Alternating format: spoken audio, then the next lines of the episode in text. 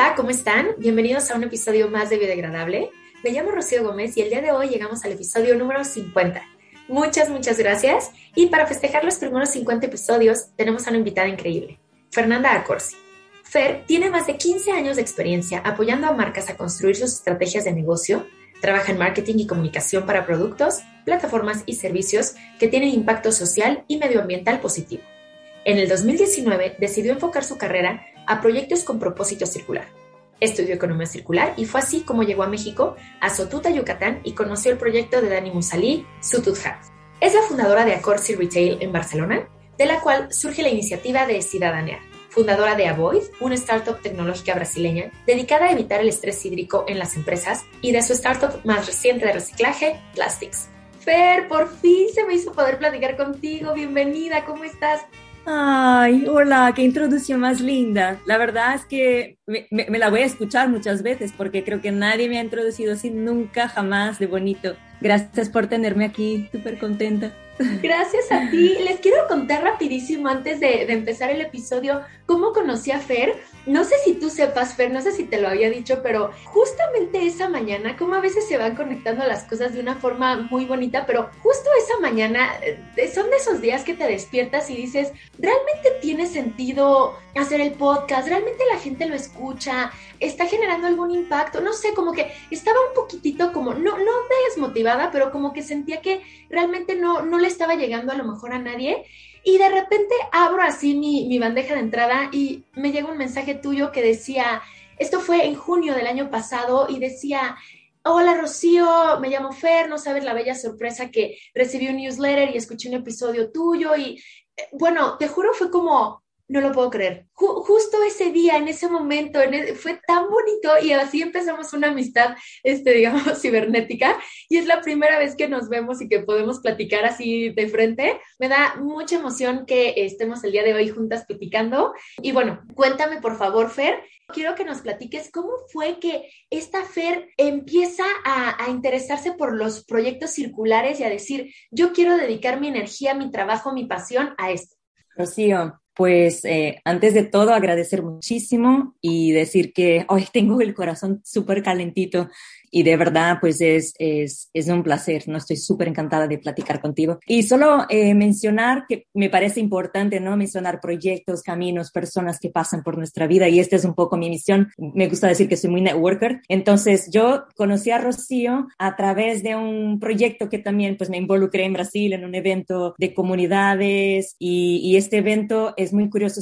Es una comunidad que se llama Como Travel y seguí recibiendo sus, sus newsletters y, y en una de ellas fue que encontré un episodio que alguien recomendaba de su equipo, ¿no? Eh, eh, un episodio de biodegradable. Y entonces fue que mm, le contacté a Rocío, entonces me gustaría aquí agradecer también a los chicos de Como Travel, ¿no? Que fueron los, los que al fin y al cabo acabaron conectándonos y soy súper, súper grata por esto también a Karin, Karin Bellato, eh, le voy a enviar también luego después el, el episodio. Entonces súper encantada con gente linda haciendo cosas, ¿no? Eh, vamos a tu pregunta, pues cómo me involucré, ¿no? Como bien has dicho, soy profesional de marketing comunicación y esto hace unos 11 años más o menos. Eh, poco antes de venir a España, soy brasileña, vivo en España hace casi 11 años ya ahora. Ahí empecé a hacer un, un máster durante el posgrado, el, el, MBA. Lo que me pasó fue que empecé a cuestionar, ¿no? Empecé a preguntarme mucho acerca de qué tipo de productos yo quería trabajar o que yo quería incentivar en mi carrera ¿no? ¿Qué tipo de consumo exactamente era lo que yo acreditaba, creía, ¿no? Mira el, el, el. Y mm, en este momento fue que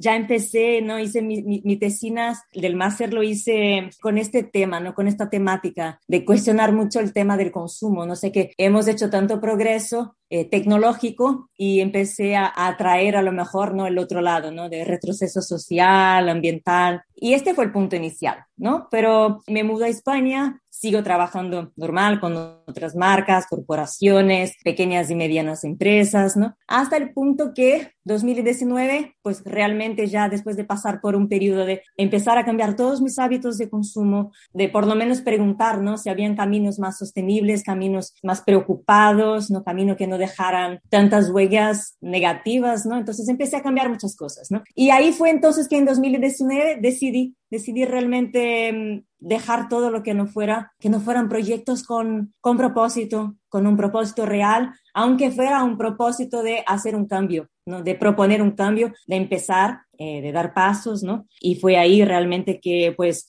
miré mi botella de, de agua, una que tenía de metal, y pensé, mira, este va a ser mi primer episodio de un pequeño eh, sencillo, ¿no? Por así decir, canal que acabé empezando, que es el ciudadanear en castellano, ¿no? Portugués ciudadanear. Y pensé, pues mira, empezaré a compartir con mi pequeño mundo alrededor de amigos y familias, qué es lo que estoy haciendo hacia este destino que creo que existe, ¿no? Más allá.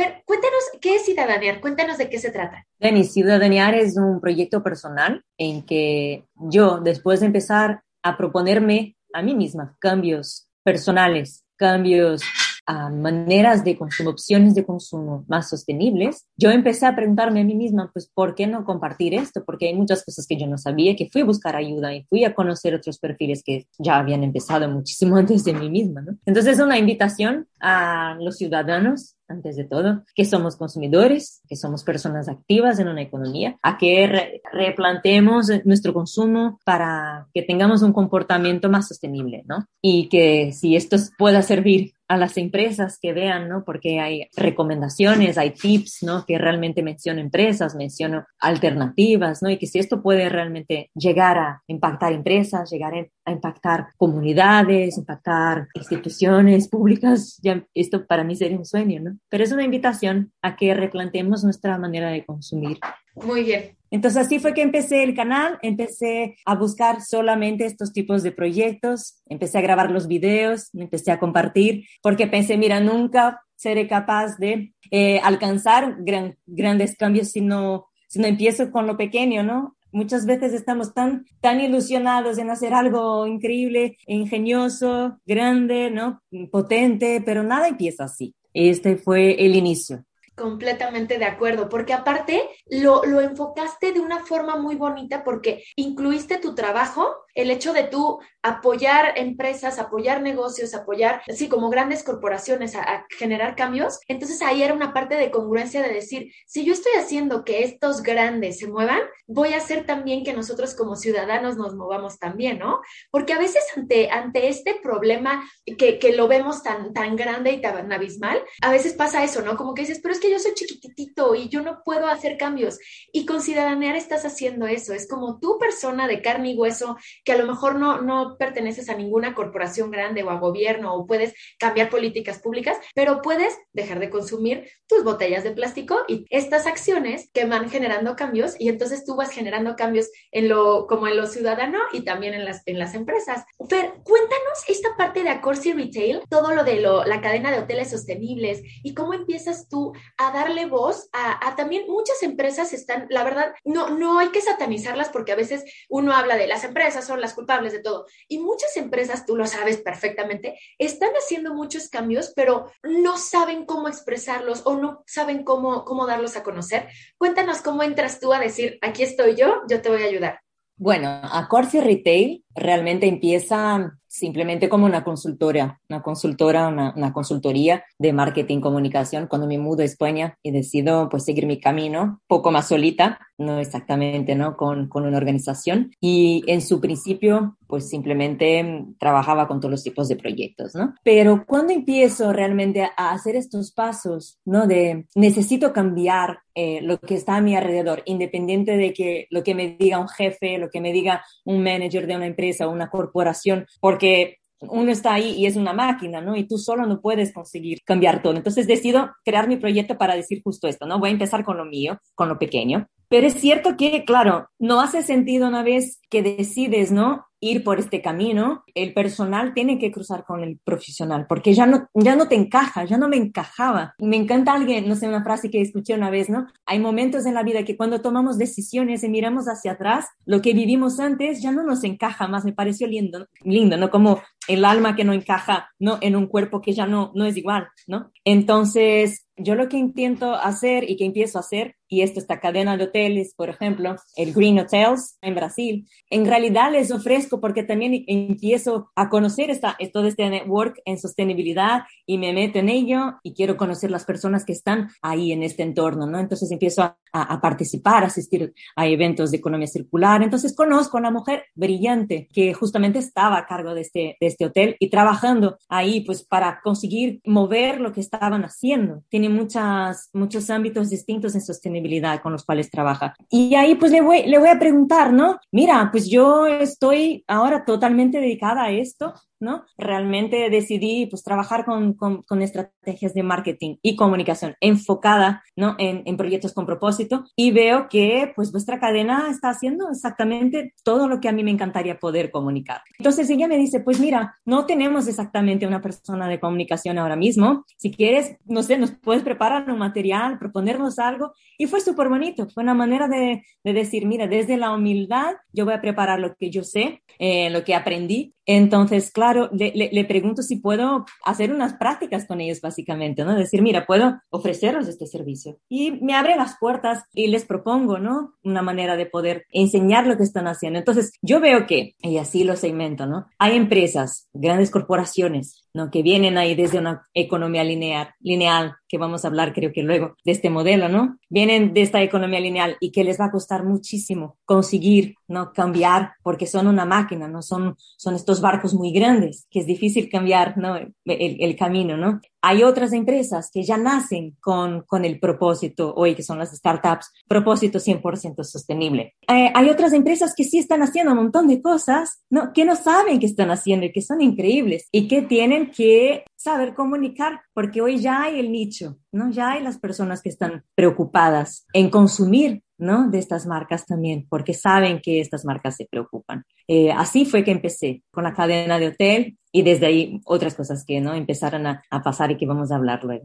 Me encanta todo lo que has dicho porque sí, para empezar a mover, pues uno, uno solito no puede eso que decías, ¿no? Mover el barco, pero sí se puede todos juntos y a la hora de que empiezas a unir a más personas y se empieza a visibilizar y tú lo, tú lo has hecho muy bien, o sea, la comunicación y, y tanto visual y todo, uno empieza a ver todas las cosas que uno puede hacer hasta como consumidor, ¿no? O sea, porque las opciones están ahí y hay miles, ¿no? Entonces es como, ¿yo cuál voy a decidir? ¿Con qué cepillo de dientes? me quiero lavar los dientes, con qué tenedor quiero, con qué tal. Entonces uno empieza también a tomar esas decisiones, pero muchas veces es como, si no sabes todo lo que hay detrás, pues no ves la diferencia entre uno y otro, ¿no?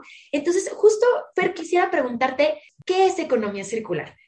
Súper bien, me encanta hablarlo porque creo que ya pasamos de escuchar lo que es sostenibilidad, ¿no? Y estar un poco más familiarizado con el concepto y ahora empezamos a escuchar economía circular. Y se entiende que ¿no? el concepto es porque se refiere a un ciclo. Todo lo que es circular es algo que no, no empieza y no finaliza, ¿no? sino que sigue, se regenera, continúa, ¿no? Entonces, me encanta hablar de ello. Economía circular es una economía donde intentamos diseñar todo lo que sean residuos, contaminación, para fuera de nuestro día a día, ¿no? Entonces, eh, intentamos hacer con que productos, materiales, se mantengan lo máximo posible en el ciclo económico en, en el cual vivimos y intentamos regenerar los sistemas naturales que están ahí. Entonces, yo suelo decir que para entender exactamente el contexto eh, de la economía circular, empezamos con cuál es la economía en la cual vivimos hoy y que la estamos cambiando. No, ya no es así 100%, pero la economía lineal es una economía que tiene base en retirar los recursos de la naturaleza, producir con estos recursos, consumimos con lo que se produce como nosotros consumidores y luego pues desechamos esto, ¿no? Lo que pasa en este modelo es que llegará un punto, llegará un momento en que ya no tendremos recursos necesarios, ¿no? Recursos vírgenes. La naturaleza llegará a un punto que a lo mejor nos va a decir, mira, no puedo más, ¿no? Estamos hoy en una comunidad mundial ahí de casi, de casi 8 billones de, de personas y que sigue creciendo. Y llegará al otro punto del modelo que tendremos simplemente un, una cantidad de residuos que tendremos que saber qué hacer con esto, porque vamos a vivir entre residuos, ¿no? Entre basura, ¿no? No me gusta hablar la palabra basura exactamente, porque mucho de lo que desechamos no es basura, pero bastante eso, ¿no? Si nos separamos, si no aprendemos a reutilizar estos materiales, estos residuos, vamos a vivir realmente en un, en un vertedero. ¿no? Básicamente. Entonces la economía circular viene para eso, ¿no? Para repensar cómo es que podemos hacer con que dejemos de extraer todo el recurso de la naturaleza virgen, ¿no? Para que podamos, cuando desechamos, por ejemplo, poder reutilizar lo que se desecha o mismo intentar incentivar dentro de esta economía servicios, arreglos, piezas, ¿no? Antes de incentivar que compremos siempre lo nuevo, a algo para que reemplacemos algo que no, no funciona, ¿no? Entonces, salimos de la economía lineal y vamos a una economía circular. Sí, y justo lo que dices ahorita de las palabras de, la basura, ¿no? Que la realidad es que no, no existe la basura. Le hemos dado ese nombre a algo porque ya es como ya lo usé, ya se va para afuera, ¿no? O sea, ya se va a la basura entre comillas, ¿no? Cuando esa es la economía lineal justamente de extrae y tira, extrae y tira, ¿no? Pero lo que decías, ¿no? En un modelo circular, en un mundo circular, en una naturaleza que no tiene residuos, la mayor inspiración está ahí, ¿no? La naturaleza no tiene residuos. Lo, decía justo Barry Commoner, que, que en la naturaleza no hay una afuera, no hay un saca las cosas afuera porque todo se queda ahí, ¿no? Es real, la naturaleza no tiene desperdicio, porque nosotros sí. Exacto, porque fuimos creando materiales, utilizando materiales, creando componentes, fórmulas que ya no se pueden decomponer porque ya no se biodegradan, que es el bonito nombre de, de vuestro podcast, ¿no? Que en realidad, si pensamos en un, en un modelo ideal, por lo menos en mi cabeza, es que todo tendría que ser biodegradable. Entender el concepto de lo que se biodegrada es entender algo que se transforma. Imaginemos, y, esto tengo en una de las presentaciones que hago acerca de economía circular, una foto de, de, un árbol lindo, de un naranjo. Imaginemos que si todos los naranjos que no se coman, que no se consuman, no, y que están en el suelo, que se caen al suelo, si esto no se regenerara automáticamente, ¿no? La naturaleza en sí sería un sistema, un sistema que no iba a funcionar, porque estaría ahí ¿no? Fuera, en, en, cualquier entorno, eh, alrededor de un árbol, pues pilas de, de, basura realmente, ¿no? De residuos que no se, no se deshacen, ¿no? Entonces lo que has dicho es muy bonito y es otra cosa que nosotros que solemos trabajar con economía circular decimos, que es, es intentar copiar un sistema que es perfecto. Es, un sistema que la naturaleza nos, nos ofrece que nosotros, pues con las revoluciones industriales, con nuestras conveniencias de consumo, conveniencia es una palabra que empecé a, repensarla muchísimo, porque vengo de marketing, vengo de retail, vendía compra por conveniencia, ¿no? Esta compra por impulso, ¿no? Entonces, vamos a repensar qué es lo que estamos consumiendo, cómo estamos consumiendo y cómo estamos desechando lo que, lo que no consumimos, ¿no? Que es muy importante. Y ahí entramos ya en la parte de packaging, entramos en la parte de envases, ¿no? Es una economía de envases, no es una economía solo de consumo, sino que es una economía de promover el consumo de una manera conveniente, ¿no? Sí, y, eso que dices del empaque es justo esto, ¿no? Que hemos hablado mucho del plástico, pero el plástico, el, problema en sí es justamente ese diseño, ¿no? Que está diseñado para durar 500 años, pero lo usamos cuatro segundos en un popote, en una cucharita o en un plato, ¿no? O sea, ese es el problema del plástico, ¿no? O sea, ¿por qué estamos usando algo cuatro segundos que se diseñó para durar siete generaciones, ¿no? Entonces, acá, por ejemplo, quisiera, Fer, cuéntanos esta parte de los empaques y el plástico, y, y si quieres también contarnos un poquito de lo que estás haciendo con Plastics para que platiquemos justamente de cómo la economía circular también habla de que hay que repensar el diseño desde antes que salga ese producto al mercado.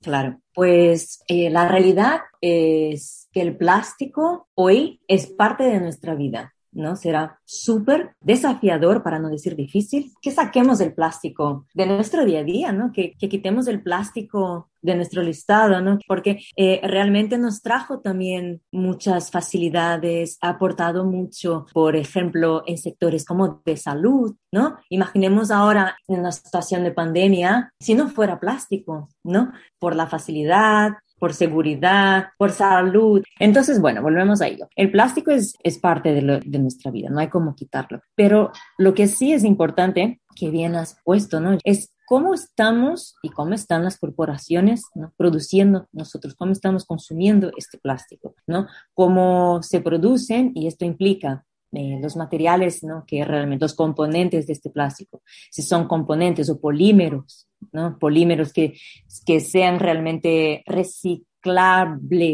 o sea, que una botella plástica eh, esté compuesta 100% de un material fósil que puede ser luego reciclado. Este es un punto. Hay muchos materiales plásticos hoy que aunque nosotros como consumidores hagamos nuestro papel de luego, ¿no? Separar, hacer la recuperación, el reciclaje, pues muchos de ellos no, no pueden porque son materiales híbridos, ¿no? Este punto uno. Luego es, claro, vamos entonces a utilizar plástico, pero ¿con qué regularidad tenemos que utilizar plástico, ¿no? Para cuáles productos, en cuáles ocasiones necesito realmente estar siempre comprándome una botella de plástico cuando quiero tomarme agua, por ejemplo. Entonces, por eso había empezado con la botella, ¿no? La botella reutilizable, que puede ser de cualquier material, pero el hecho es esto, entonces necesito realmente como consumidor estar comprando materiales que tengan doble envase. No puedo repensar cómo estoy comprando lo que estoy comprando. No necesito estar todo el tiempo que me voy a una tienda necesito agarrar la bolsita de plástico, ¿no? Ahí está el punto de, del plástico realmente, ¿no? Es cómo lo estamos produciendo y, por otra parte, cómo lo estamos consumiendo, ¿no? Y hay dos fallos muy, muy fuertes, ¿no? Que es el de la industria, que lo tiene que a lo mejor hacer con componentes que sean 100% reciclables y también intentar reducir lo que es posible, lo que sea posible de cantidad de polímero utilizado, ¿no? Son estos PETs, estos PETs que son súper pesados porque llevan muchísima cantidad de plástico que ya empiezan a reducir, ¿no? Ya no hace falta, ya ves a Coca-Cola, a PepsiCo con sus campañas, ¿no? Acciones hacia la sostenibilidad, reduciendo la cantidad de polímeros que tienen, ¿no? 30% menos, 40% menos. Son más ligeras, cuando son más ligeras se exige menos en un transporte, se emite menos CO2, que es el gran punto ahora en la huella de carbono, ¿no? Por cuenta de la, del cambio climático. Entonces ahí estamos los dos, los dos lados, tenemos que trabajar juntos. Y todos somos ciudadanos, por eso el ciudadanía para mí tiene tanto sentido en este momento, porque antes de que seamos grandes ejecutivos trabajando en, corporaciones o políticos, ¿no? Si hablamos en un contexto público, ¿no? Somos todos personas, ¿no? Entonces, cuando llegamos al corazón de uno que entiende la importancia del cambio, pues este empezará me imagino y así espero, a pasar por esta transformación que te comentaba, ¿no? Que es, uno ya no consigue separar el ámbito personal del profesional. Te quería decir ahorita que decías que, que no podemos separar lo que, lo, lo, que te pasó, ¿no? De, repente decir, no, no, no, yo quiero ir hacia acá y, y, si voy hacia acá voy todo, ¿no? O sea, cuerpo, mente, todo, o sea, todo me está llevando a eso. Y ahora con el tema de los, de los residuos, ¿no? Que eh, están ahí, ¿no? Están ahí, están en Barcelona, están en México, están en Brasil, están en todos lados, están en el Everest, están en los océanos, o sea, ya es algo que, que y que no, nos hemos acostumbrado a, a que esté ahí, pero es como, no, no te puedes acostumbrar a algo que está mal. Entonces, eh, ahorita de un tiempo acá me pasó igual que a ti, eh, empecé a verlo mucho y a ver estos temas como por todos lados y de repente me empezaba a causar conflicto el decir, es que, es que está todo mal, pero de repente cuando abres los ojos, los abres para lo bueno y para lo malo. De repente me pasa, ¿no? Que salgo aquí a caminar o algo y veo basura por todos lados, pero luego volteo y veo el local que ya está vendiendo a granel o veo a la señora que está reparando las bolsas y que está haciendo tal. Entonces, a la hora de que abrimos los ojos a todas estas problemáticas medioambientales, te empiezas a, a llenar de muchas cosas que, que sí están mal y que hay que cambiar, por supuesto, y también de muchas cosas como te pasa con Ciudadanear, de, de todos estos proyectos y emprendimientos y startups tan lindas que has visto en, en Barcelona y, y bueno, en, en, muchos lugares. Y ya después quisiera que, que, nos contaras de Sotuta. Pero antes de ir a Sotuta, quisiera que siguiéramos como en la línea del plástico y cuéntanos de, de Plastics, claro. que es tu, tu proyecto más reciente. Claro, claro. Pues Plastics es un proyecto súper bonito y muy necesario, justamente porque porque no vamos a dejar de consumir plástico de la noche para el día, como acabamos de, hablarlo, ¿no? Es necesario, no lo vamos a quitar. Entonces, Plastics es un proyecto de un equipo que está, están aquí en Barcelona, pero es un proyecto con una diversidad de equipo impresionante. Hay personas de Francia, personas de Holanda, Estados Unidos, de Venezuela. Nos faltan los mexicanos, esto sí.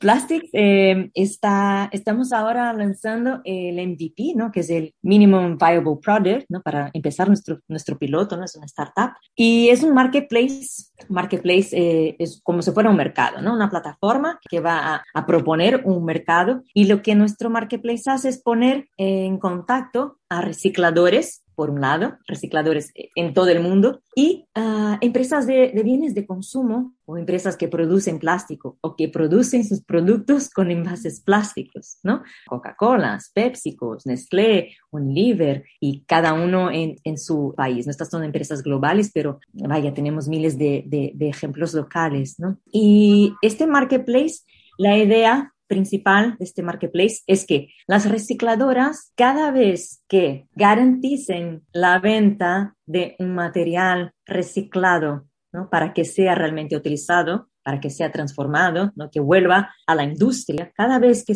que sube una factura de que vendió este material, se genera un crédito, llamamos garantías de recuperación de plástico.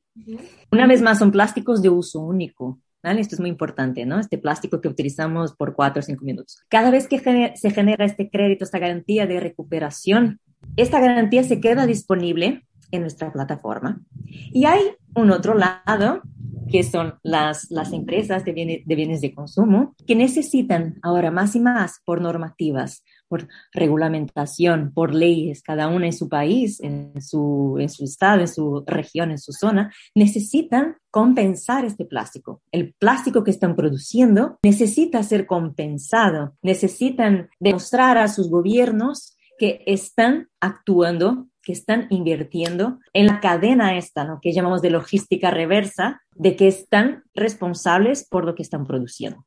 Entonces, estas empresas, para poder cumplir con estas leyes, con estas normativas, vienen a nuestro marketplace, compran esta garantía de recuperación del plástico de uso único y luego pueden garantizar a sus gobiernos que sí están compensando todo el plástico que están produciendo. Es decir, la recicladora cuando vende esta, este crédito de plástico, por venderlo, también está haciendo una fuente extra de ingresos, lo que es muy bonito porque hay muchas recicladoras que viven con la venta de materiales reciclables, pero que muchas veces no es sostenible, eh, muchas veces también hay muchas comunidades de, de, colectores, ¿no? Por detrás de estas recicladoras. Entonces es un ingreso a veces muy poquito, muy chiquito. Y con estos créditos, al venderlos, pueden garantizar esta, esta fuente, ¿no? De ingresos extra. Las, las marcas de, de, bienes de consumo pueden eh, enseñar su reputación, ¿no? De alguna manera para decir que están haciendo algo positivo para el medio ambiente, que no están simplemente produciendo y dejando con que este plástico se acabe en el entorno. ¿no? Entonces, se acaba motivando para que cada vez más las recicladoras quieran vender, quieran reciclar más. Por otro lado, las empresas de bienes de consumo están ahí apostando por ello y diciendo, quiero compensar, quiero compensar. Si producen una tonelada de plástico, pueden compensar una tonelada, pueden compensar mitad, pueden compensar 20%, 30%, ¿no? Pero la idea es que cada 100 toneladas que se genere, que se compense 100 toneladas, ¿no? Y esto va incentivando todo el, el sector de reciclaje. Esto es Plastics. Uh -huh. Tiene toda ahí un, una posibilidad interesante además que es no exactamente una empresa de bien de consumo necesita compensar con una recicladora que esté en su país. Puede decidir que este mes quiere invertir en recicladoras que estén en Latinoamérica, que estén en África, ¿no? que estén en Europa. Y esto es, un, es interesante también porque pueden apostar por invertir en comunidades específicas, ¿no? Y esto es súper interesante. Hay toda una, una extra capa luego con Plastics, que es poder trabajar dentro de un universo de NFTs, ¿no? Que ya es un universo nuevo, poder agregar el arte a nuestros créditos de, de recuperación también de plástico, ¿no? que luego artistas que estén implicados con el cambio climático, con la huella, de, la, la huella ambiental, ¿no? que estos artistas puedan venir en nuestro marketplace y que puedan hacer el mint, ¿no? Y el arte es algo muy bonito, muy potente, con un vínculo emocional bastante fuerte, ¿no? Por eso lo llamamos The Art of Recycling.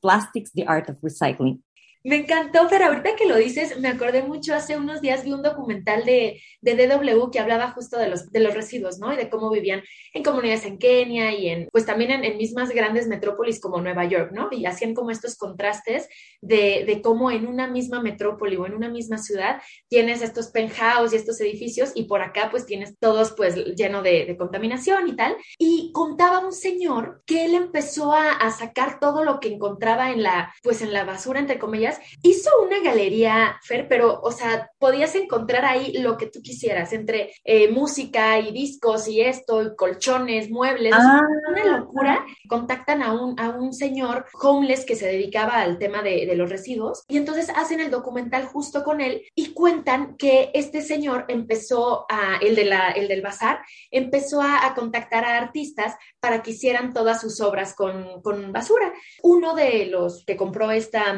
esta escultura la puso en su, en su penthouse, en su departamento altísimo Nueva York, y decían, qué locura que esto lo sacamos de las alcantarillas de Nueva York, de lo más recóndito y lo más bajo, y ahora está en un penthouse o sea, ya, ya convertido en arte, ¿no? O sea, como que cuando le da, cambiamos eso a que ir, como decías, ¿no? Que pare en un vertedero y le damos otro enfoque y lo convertimos en arte. Entonces me encanta que, que estén haciendo esto con, con, los recicladores y con los artistas y darle una nueva vida a todos estos residuos, ¿no? El contraste donde, donde se encuentra el valor al final en la basura, ¿no? Porque simplemente pues se creó un concepto alrededor, ¿no? Es interesante que hables de esto. Hay un documental para los que quieran verlo. En portugués es lixo extraordinario. En castellano creo que sería basura extraordinaria, algo así. Pues es un artista que se llama Vic Muniz. Uh -huh. Y Vic Muniz, después de visitar uno de estos vertederos de los más grandes que había en Brasil, en Río de Janeiro, en Río, que se llama Jardim Gramacho, Jardín Gramacho, eh, se quedó súper sorprendido, en realidad en shock, ¿no? Con lo que había ahí. Pero más que todo, más más que la basura, más que el vertedero en sí, ¿no? La cantidad de lo que vamos generando, la comunidad que vive de ello. Y pues a mí me pone la, la piel de gallina de verdad porque la gente vive de ello. Hay familias viviendo ahí arriba, ¿no? Hay, hay niños que no están en el colegio porque están colectando. Entonces es un entorno tóxico, con olor horrible, ¿no? Con, con líquidos, con gases, con, ¿no? Y, y se quedó ahí totalmente en shock y pensó, quiero intentar cambiar, también poner mi granito, este es el, punto, ¿no? Cada uno que pueda poner su grano, ¿no? De arena. Entonces hace eso, pues va a hablar con, con el líder de la comunidad, que es el Tião, eh, en portugués, no sé mucho sentido en castellano, Chiao, y pues hacen un documental lindo este artista, empieza a recoger toda esta, esta basura, estos residuos de todo se encuentra, y empieza a crear estos retratos gigantes y involucra a la comunidad de Jardín Gramacho para que vayan a recoger qué es lo que necesitan, ¿no? Están todos ahí involucrados en el arte, ¿no? Y claro, hace estas fotos gigantes maravillosas y las va a vender en Nueva York luego, claro, con el líder de la comunidad, ¿no? Y, y, son capaces de vender sus fotos porque es un fotógrafo famoso y lo que se consigue generar con estas fotos, pues invierte en la comunidad, ¿no? Y esto es muy bonito por las historias que encuentra este hombre en esta comunidad, ¿no? Entonces, os recomiendo, de verdad, Wasteland en inglés. Vale ah, muchísimo la pena. Mándanoslo, Fer, y ahí lo pongo en las notas para que lo podamos ver. Qué bonito. Fer, otra cosa también, hablando de, de, los proyectos de economía circular, cuéntanos, me da mucha curiosidad, eso no te lo había preguntado, ¿cómo fue que conociste a Dani, a Dani Musalí? ¿Cómo fue que llegaste a Sotuta acá en, en México? ¿Y, ¿Y, cómo te enteraste de lo que estaban haciendo ahí con, con la comunidad y todo?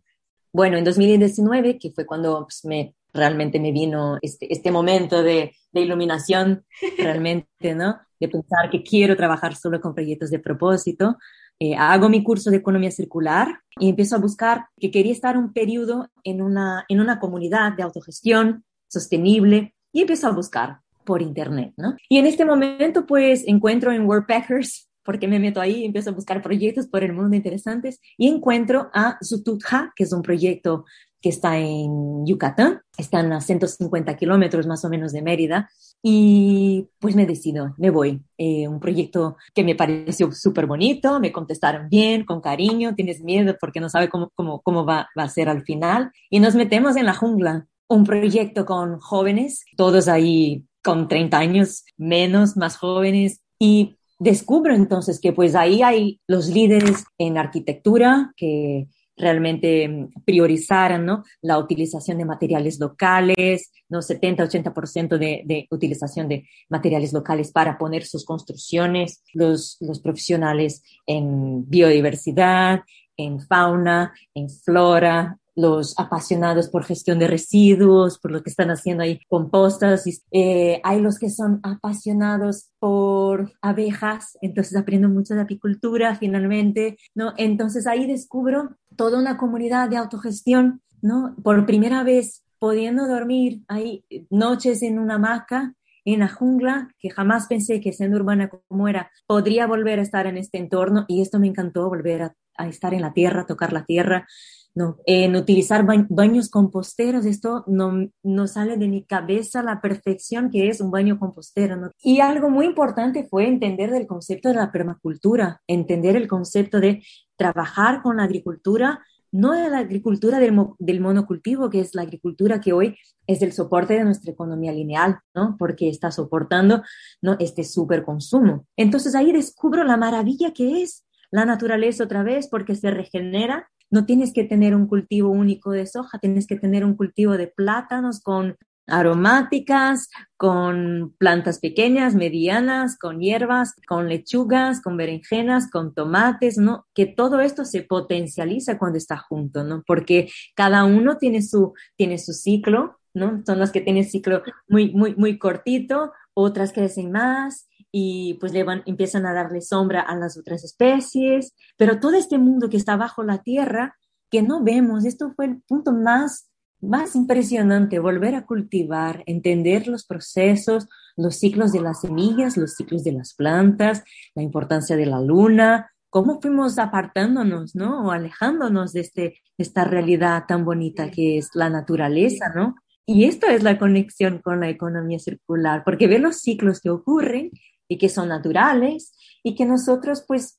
intentamos, ¿no? Y estamos, conseguimos, lo hemos logrado, entrar en, una, en, un, en un modelo que, que no se regenera. Así fue que conocí a Sotutja, que por cierto el nombre es el nombre, eh, es el nombre en maya, ¿no? Para Sotuta, y que significa agua que gira. Mira qué bonito, ¿no? Que justo es esto, ¿no? El concepto de, de la circularidad también.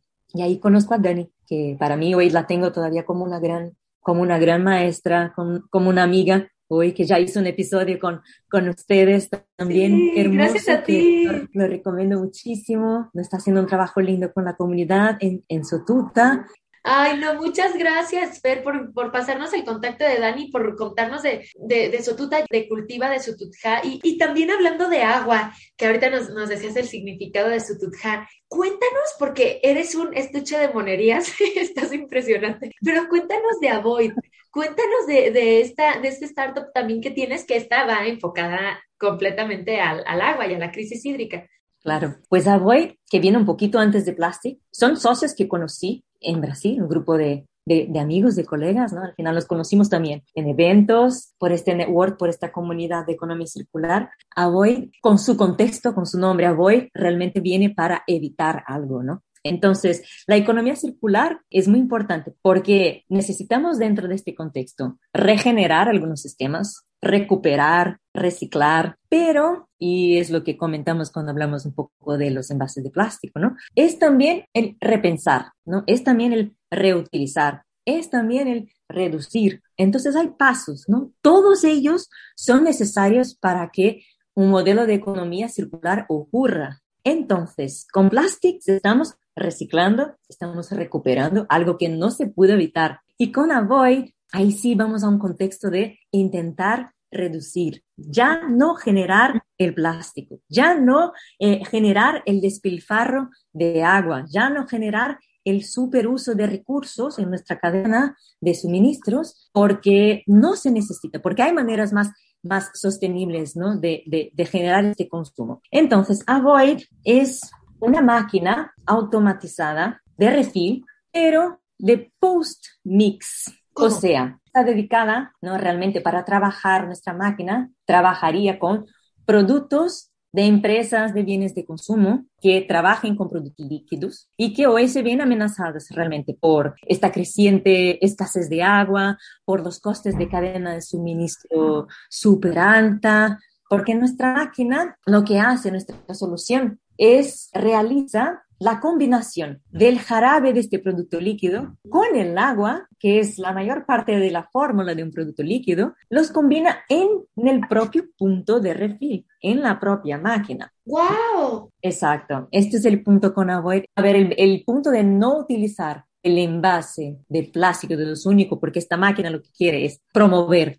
el uso de, de, envases reutilizables, pero el punto principal realmente es actuar en la, la escasez de agua, ¿no? evitar que el agua desnecesaria se utilice. ¿no? Entonces, imaginemos, eh, estamos empezando un proyecto piloto con, con Ambev, con, con la gran empresa de, de bebidas, ¿no? Es la productora de la marca Corona, la cerveza. Estamos empezando con Guaraná en Brasil. Entonces, lo que estamos haciendo es diciendo a la empresa que la empresa ya no tiene que vender el producto en su íntegra, no es su fórmula entera, ¿no? Su botella de producto entero. ¿Por qué? Porque este producto que nosotros estamos comprando en el mercado realmente está compuesto de 10% de guaraná, de jarabe. 90% de este producto es agua.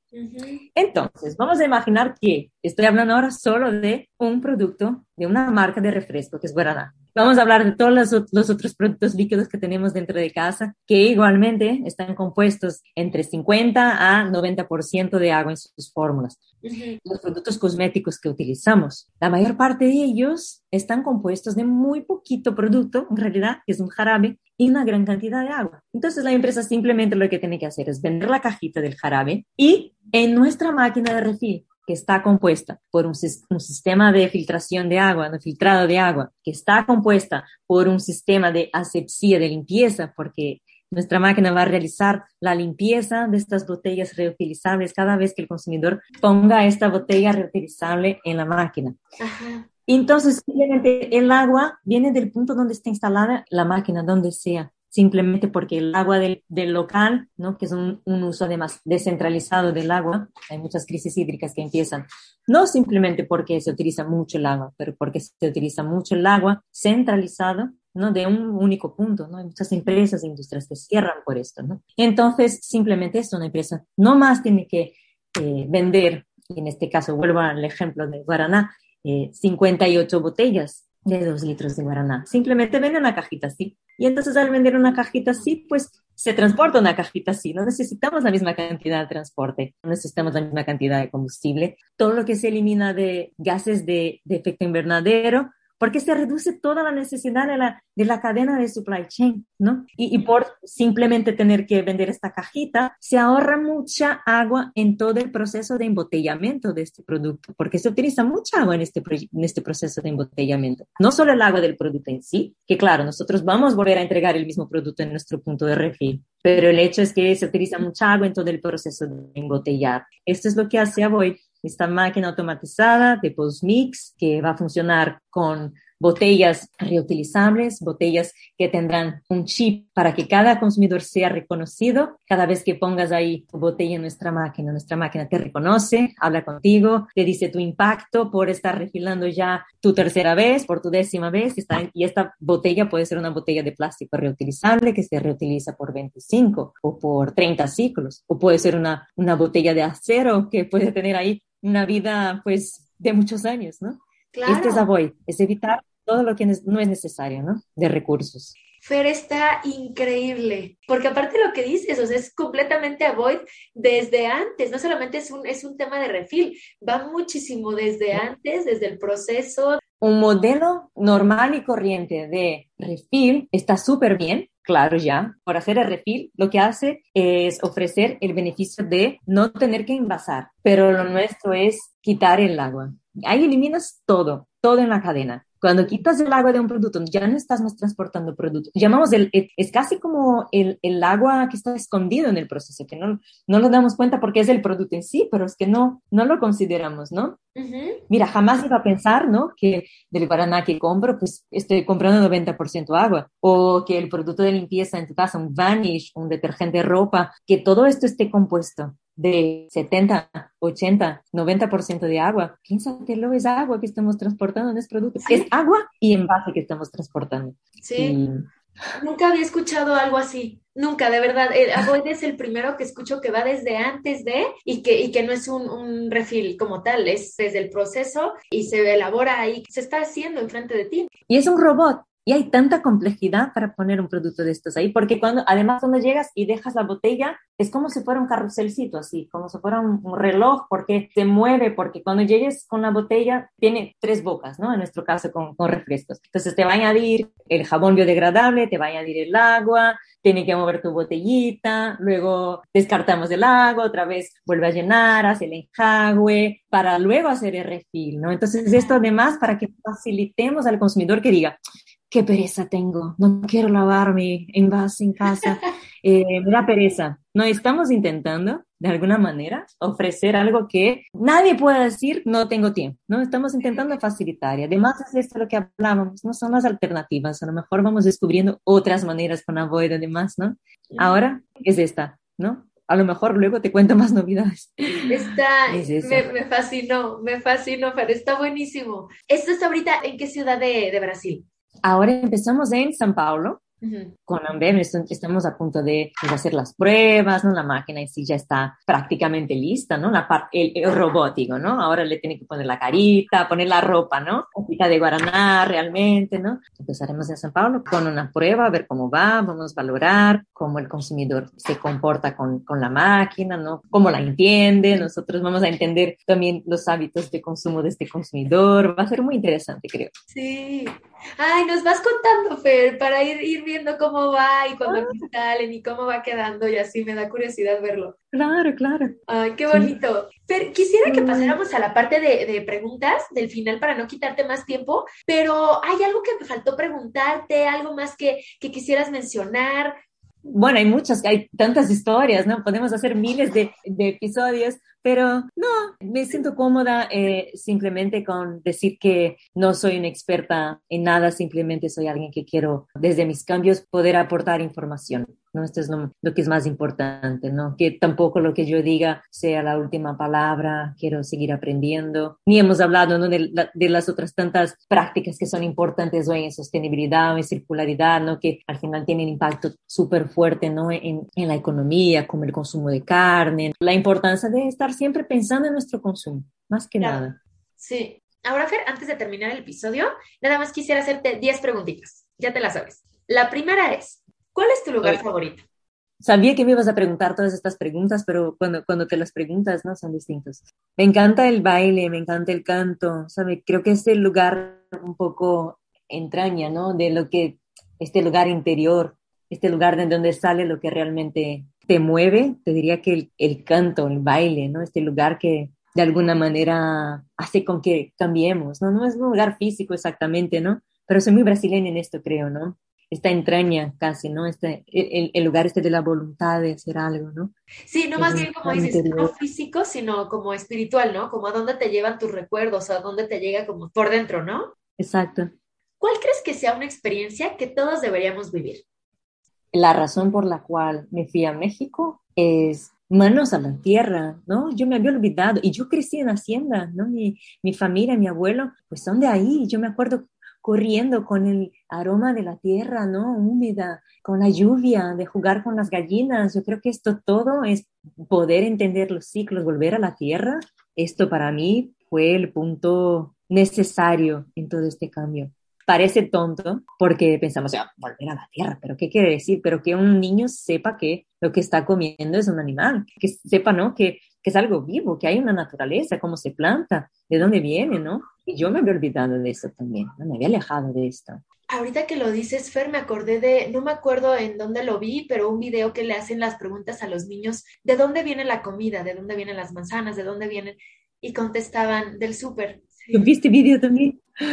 Es una burbuja la que vimos, no se puede culpar estos tampoco, porque no han tenido... Yo misma hoy cuando veo, eh, por ejemplo, pensé, estaba poniendo garbanzos de remojo y pensé, madre mía, pero es que no sé cómo es la planta de garbanzos. ¿Sabes cuando empiezas, no? A pensar cosas así de, voy a chequear, ¿no? Porque es verdad, nos alejamos de muchas especies que no tenemos ni idea de dónde vienen. Volver a la tierra para mí me hizo un cambio increíble dentro. Mm. Sí, está padrísimo. Si pudieras cambiar algo en el mundo, ¿qué sería? Yo misma. Me, tengo que cambiar todo el momento. Soy yo, no, no, no, puedo cambiar nada más. A mí misma. Si pudieras tomarte un café con algún personaje de la historia, vivo o muerto, ¿con quién sería? ¿Sabes que quisiera tomar un café hoy con mi abuelo? No es ningún personaje de la historia, pero es alguien que se fue antes de que yo tuviera la conciencia de la importancia de la niñez que tuve, ¿no? De estar ahí en la hacienda con él, que era ingeniero agrónomo, y que no pude hablar con él. Y hoy cuántas preguntas le tengo para hacer y que pienso en él siempre. Pienso en los botines que me regaló, en las veces que salía conmigo a caballo, las veces que íbamos ahí y podíamos tomar la leche directamente a la vaca y que veía el maíz ahí, el cultivo de maíz y luego, ¿no? Como estaban preparando la ración para, para, para los animales. Realmente, la verdad, tengo ganas de sentar con mi abuelo hoy y hablar con él. Es nadie famoso, ya lo sé, pero sería algo bonito. Claro, sí. Ay, qué bonito, Fer. La siguiente es, ¿qué le recomendarías a alguien que va empezando, llámese un proyecto, un emprendimiento, un trabajo, y que a ti te hubiera gustado saber cuando tú empezabas? Que está bien que no empiece perfecto, que no hay perfección, que no hay que pensar a lo grande, que hay que dar pasos pequeños, porque yo a lo mejor hubiera quitado de, mi, de mis cajones ahí el ciudadanear muchísimos años antes. Esperé y, pensaba que tenía que tener una súper gran idea o algo extraordinario, pero que no, que hay, que dejar el miedo. Y, tengo mucho miedo. Entonces esto para mí me significó algo muy bonito, dejar ahí el miedo a la imperfección, ¿no? porque nada es perfecto. Si alguien te financiara un proyecto, ¿qué harías? Yo tengo muchas ganas de trabajar con compostaje muchísimo. Ya estoy con plástico, por un lado, pero creo que iría a lo grande, principalmente por los números, ¿no? Cuando vemos que, por lo menos desde en Brasil, depende de cada, de cada región. Pienso que en Brasil 51% de lo que tiramos a, a la basura es residuo orgánico. Yo me encantaría poder realmente lanzarme y potencial, potenciar esto, ¿no? De que no perdamos esta tierra, este humo, este valor, ¿no? Con simplemente desecharlo ahí como si fuera basura. Yo me lanzaría a compost. ¿Algún ecotip que nos recomiendes? Algo que podamos empezar a hacer desde hoy para generar un cambio. Repensar consumo de carne ya es algo súper importante. No hace falta que dejes, hace falta que entiendas y que, que puedas reducir, ¿no? Piensa cómo te vistes, Luego, mantener los recursos y los materiales el máximo de tiempo en la cadena de consumo, o sea, no hace falta cambiar tanto, ¿no? Eh, comprar tanto, desechar tanto, ¿no? Buscar de dónde viene, ¿no? Esto es muy importante también. Y ahí tengo mi tría de consumo que me encanta, que ya vamos más hacia el plástico, que es mi botella reutilizable, mi vasito reutilizable y mi bolsita reutilizable. Si fueras presidente por un día, ¿qué harías? ¿Sabes que siempre me pregunto esto? Cuando me encuentro, sí, cuando me encuentro en situaciones de, de, mucha presión en el trabajo y que pienso, no, no, no es posible, muchas cosas, y pienso, que mano, si no tengo ni un, un, cargo de gran importancia, ¿qué haría un presidente, no? En, en, circunstancias de guerra o ni esto, ¿no? De hambre. Yo lo que haría si fuera presidente por un día es, oh my God, ¿qué voy a decir? si algún presidente me escucha en el, episodio de, biodegradable. no tengo ni idea de lo que, lo que haría. No, no creo que se pueda hacer nada en un día. Todo es un trabajo de consistencia, regularidad. Creo que escuchar, a lo mejor, sentaría, escucharía cuáles son las demandas, ¿no?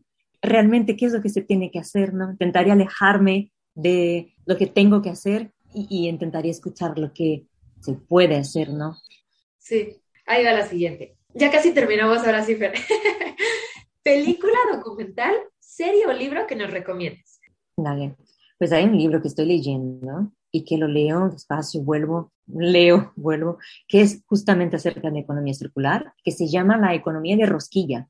Y me gusta mucho la autora Kate Rayworth y me gusta mucho porque simplemente vuelve a repensar toda la economía, cómo la vivimos, ¿no? Cuándo fue que pusimos, ¿no? El crecimiento como el eje de nuestra economía, el centro de nuestra economía, porque me parece algo tan importante, ¿no? No seguir un estándar, un modelo, ¿no? Que, que nadie sabe más para qué sirve, ¿no? Nadie más sabe por qué tenemos que crecer. Tenemos que, que compartir, tenemos que hacer con que algo que uno tenga, el otro también lo pueda tener, ¿no? Esto me, proporciona la economía de rosquillas, repensar esto, ¿no? Aparte de tantos otros libros de, de, budismo que empecé a leer en los últimos años, ¿no? Y con pareja y de mirar, ¿no? Hacia la importancia del presente, del estar consciente. Esto todo, ¿no? Del budismo es algo que nos trae a, a este principio de la economía circular. Cuando uno es consciente, cuando uno está presente, es capaz de no encontrar excusas, sino que encontrar caminos, ¿no? Claro como decías hace rato, ¿no? O sea, los cambios se hacen de adentro y luego para afuera.